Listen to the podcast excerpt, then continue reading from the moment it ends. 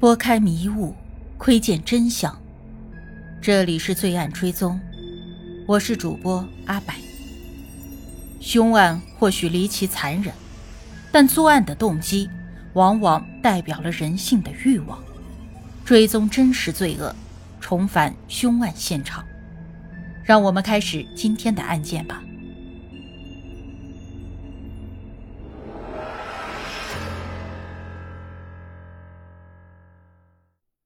各位听友，大家好，我是阿柏。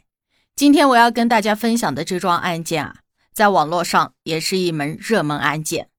在二零一七年的九月七日，WebFund 的创始人苏小茂从自己住的高楼上一跃而下，将生命永远的定格在了三十七岁。如今，苏小茂虽然已经故去。但是这场短暂而又魔幻悬疑的婚姻所蕴含的法律问题，却值得我们持续的关注。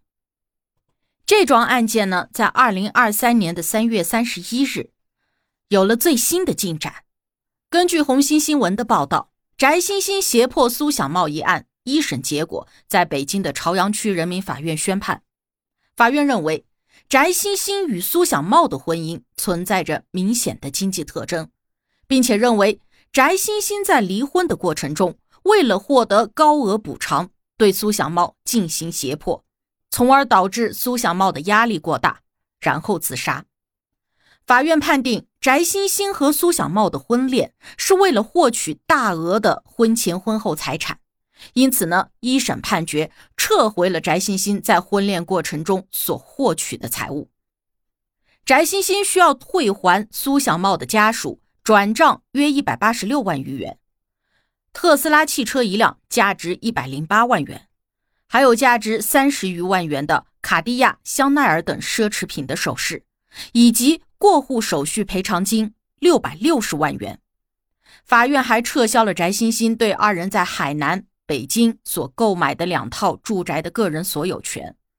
那么，本着客观中立的立场，在参考了苏小茂、翟欣欣双方的陈述。微信聊天记录以及局面、红星新闻等相关媒体报道等材料的基础上，也结合了最广大群众的朴素正义和生活常识，我们今天将回顾整个事件的经过，对本案的几个法律问题进行分析。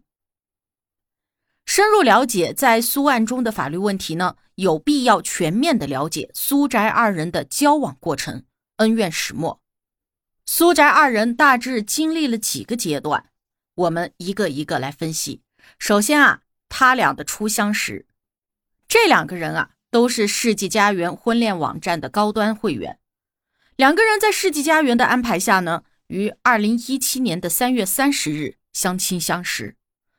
那翟欣欣啊，出身书香门第，是硕士研究生毕业。世纪佳缘资料上呢，自称他是公务员。一米七零的身高，清秀的颜值，以及金户和别墅加持，不戴有色眼镜的平价翟欣欣呢，虽然各方面并不算顶尖，但是综合实力啊，应该是属于食物链顶端的那种，足够俘获绝大多数男性的青睐了。再来看苏小茂，虽然相貌平平，但也是个 IT 精英，有自己的公司和房产，在他家人的口中呢，也可以看出来。苏小茂对于另一半的要求啊比较高，不是那种愿意将就的人。那翟欣欣的出现可以说是让苏小茂喜出望外。接下来就到了第二阶段，郎情妾意浓。他们两个在认识短短的两天里面，就开始互诉衷肠，互相示爱。见面后的第二天，翟欣欣就晒他的别墅和房产证，那苏小茂也不甘示弱。晒出了自己的股票资产，以证明自己也有实力买别墅。如果说这是大龄未婚青年不想浪费时间的互相试探，那么后面翟欣欣的措辞多少就有些令人震惊了。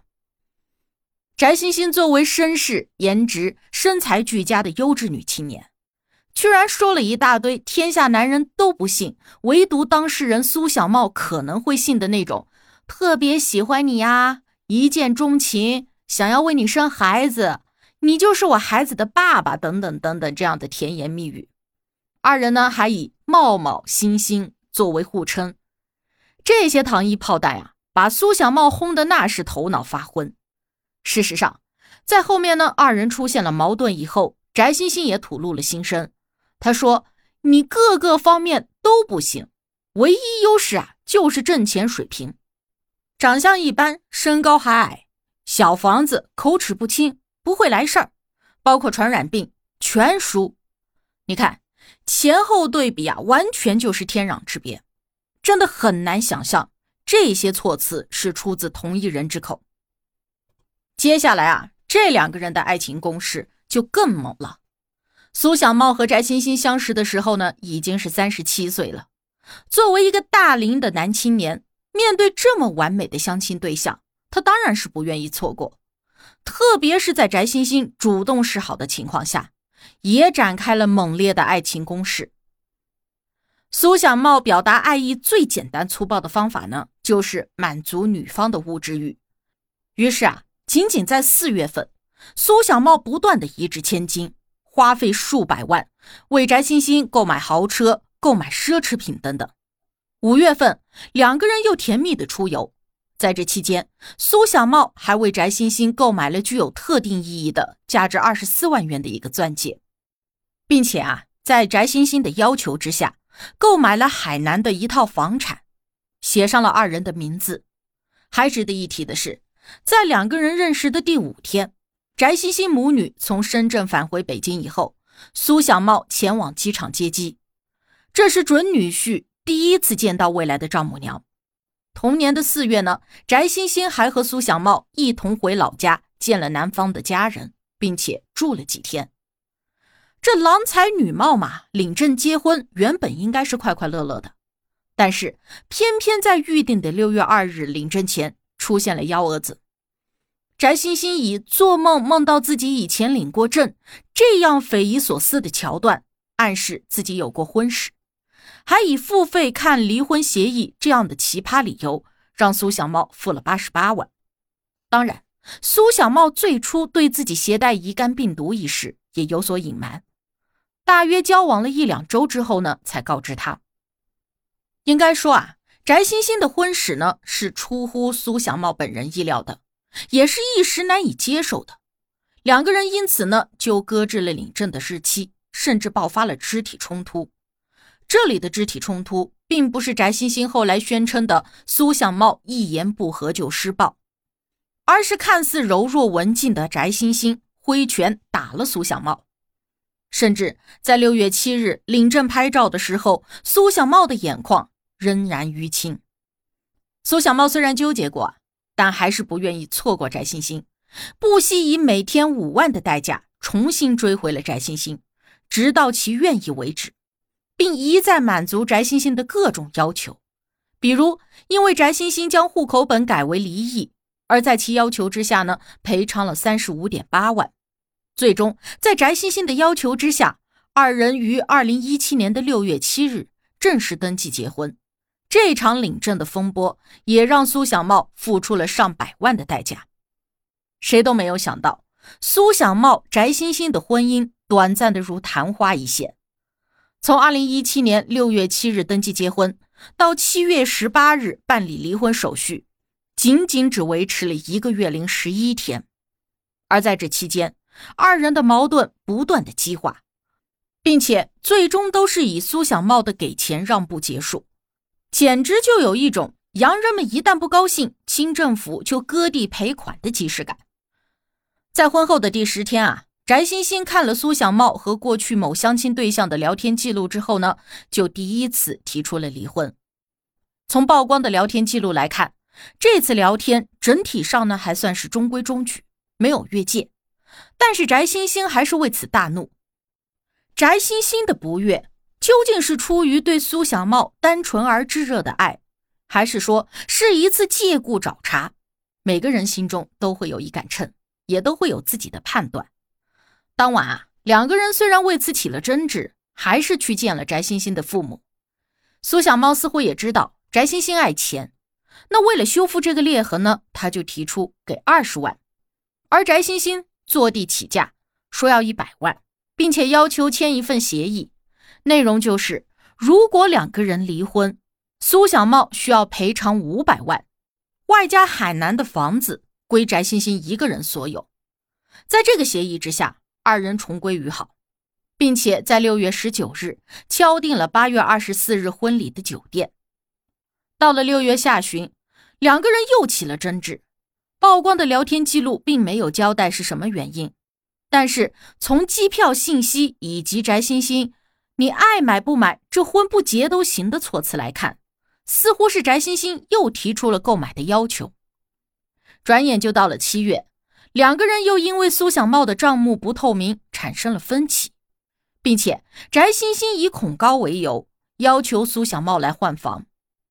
这个举动啊。会让苏小茂卖掉婚前的房产，重买一套署名后变成婚后的共同财产。这个时候，苏小茂就开始质疑翟欣欣是冲着他的钱才和他结婚的，这也引发了翟欣欣的激烈反驳。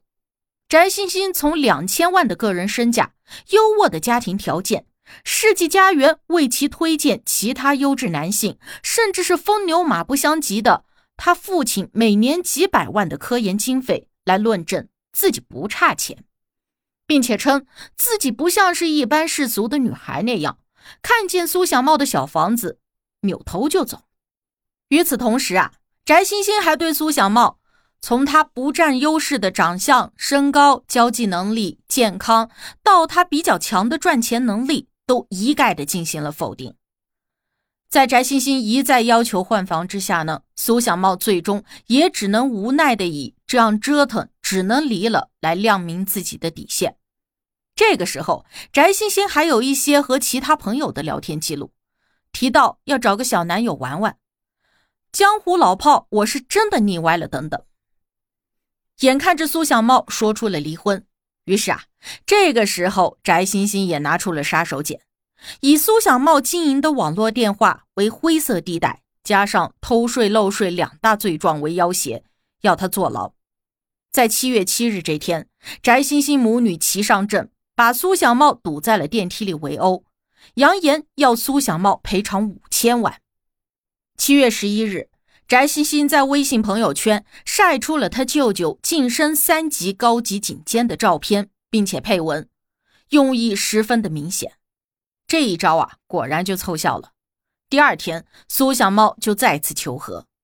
之后呢，翟欣欣狐假虎威，打着舅舅的旗号，打出了一波组合拳，把之前协议的五百万提升到了一千万，再次确认海南的房子归他所有，并且美其名曰他用法律在保护自己。在翟欣欣的恐吓之下呢，两个人就在七月十六日签署了离婚协议。苏小茂先行给付了六百六十万，余款在两个月内付清，并且约定了令人匪夷所思的巨额违约金。注意，这个时候啊，就有一个 A 先生陪同翟欣欣，在整个事件中呢，扮演了何种角色，我们不得而知。到了七月十八日，两个人就办理了离婚手续。苏小茂原本呢是想离婚后可以重整旗鼓，怎奈啊。这翟欣欣隔三差五的催促苏小茂付余款，甚至托人违规的打听苏小茂的贷款进度，并且再三以苏小茂的网络电话为灰色地带、个人的偷税漏税以及公安高官的亲戚进行极限施压，并且提醒苏小茂，如果过了两个月还没有给付完毕，就将再索取违约金一千万。就这样。苏小茂没能够听从家人的劝导，最终在搜集部分证据之后，放弃了报案，以一种眼不见心不烦的极端方式结束了自己的性命。八世间奇案，看人间百态，品百味人生。喜欢的朋友可以订阅专辑，关注我，定期更新真实案件。你都看过或者听过哪些离奇的案件？欢迎留言讨论。我是阿柏。我们下期见。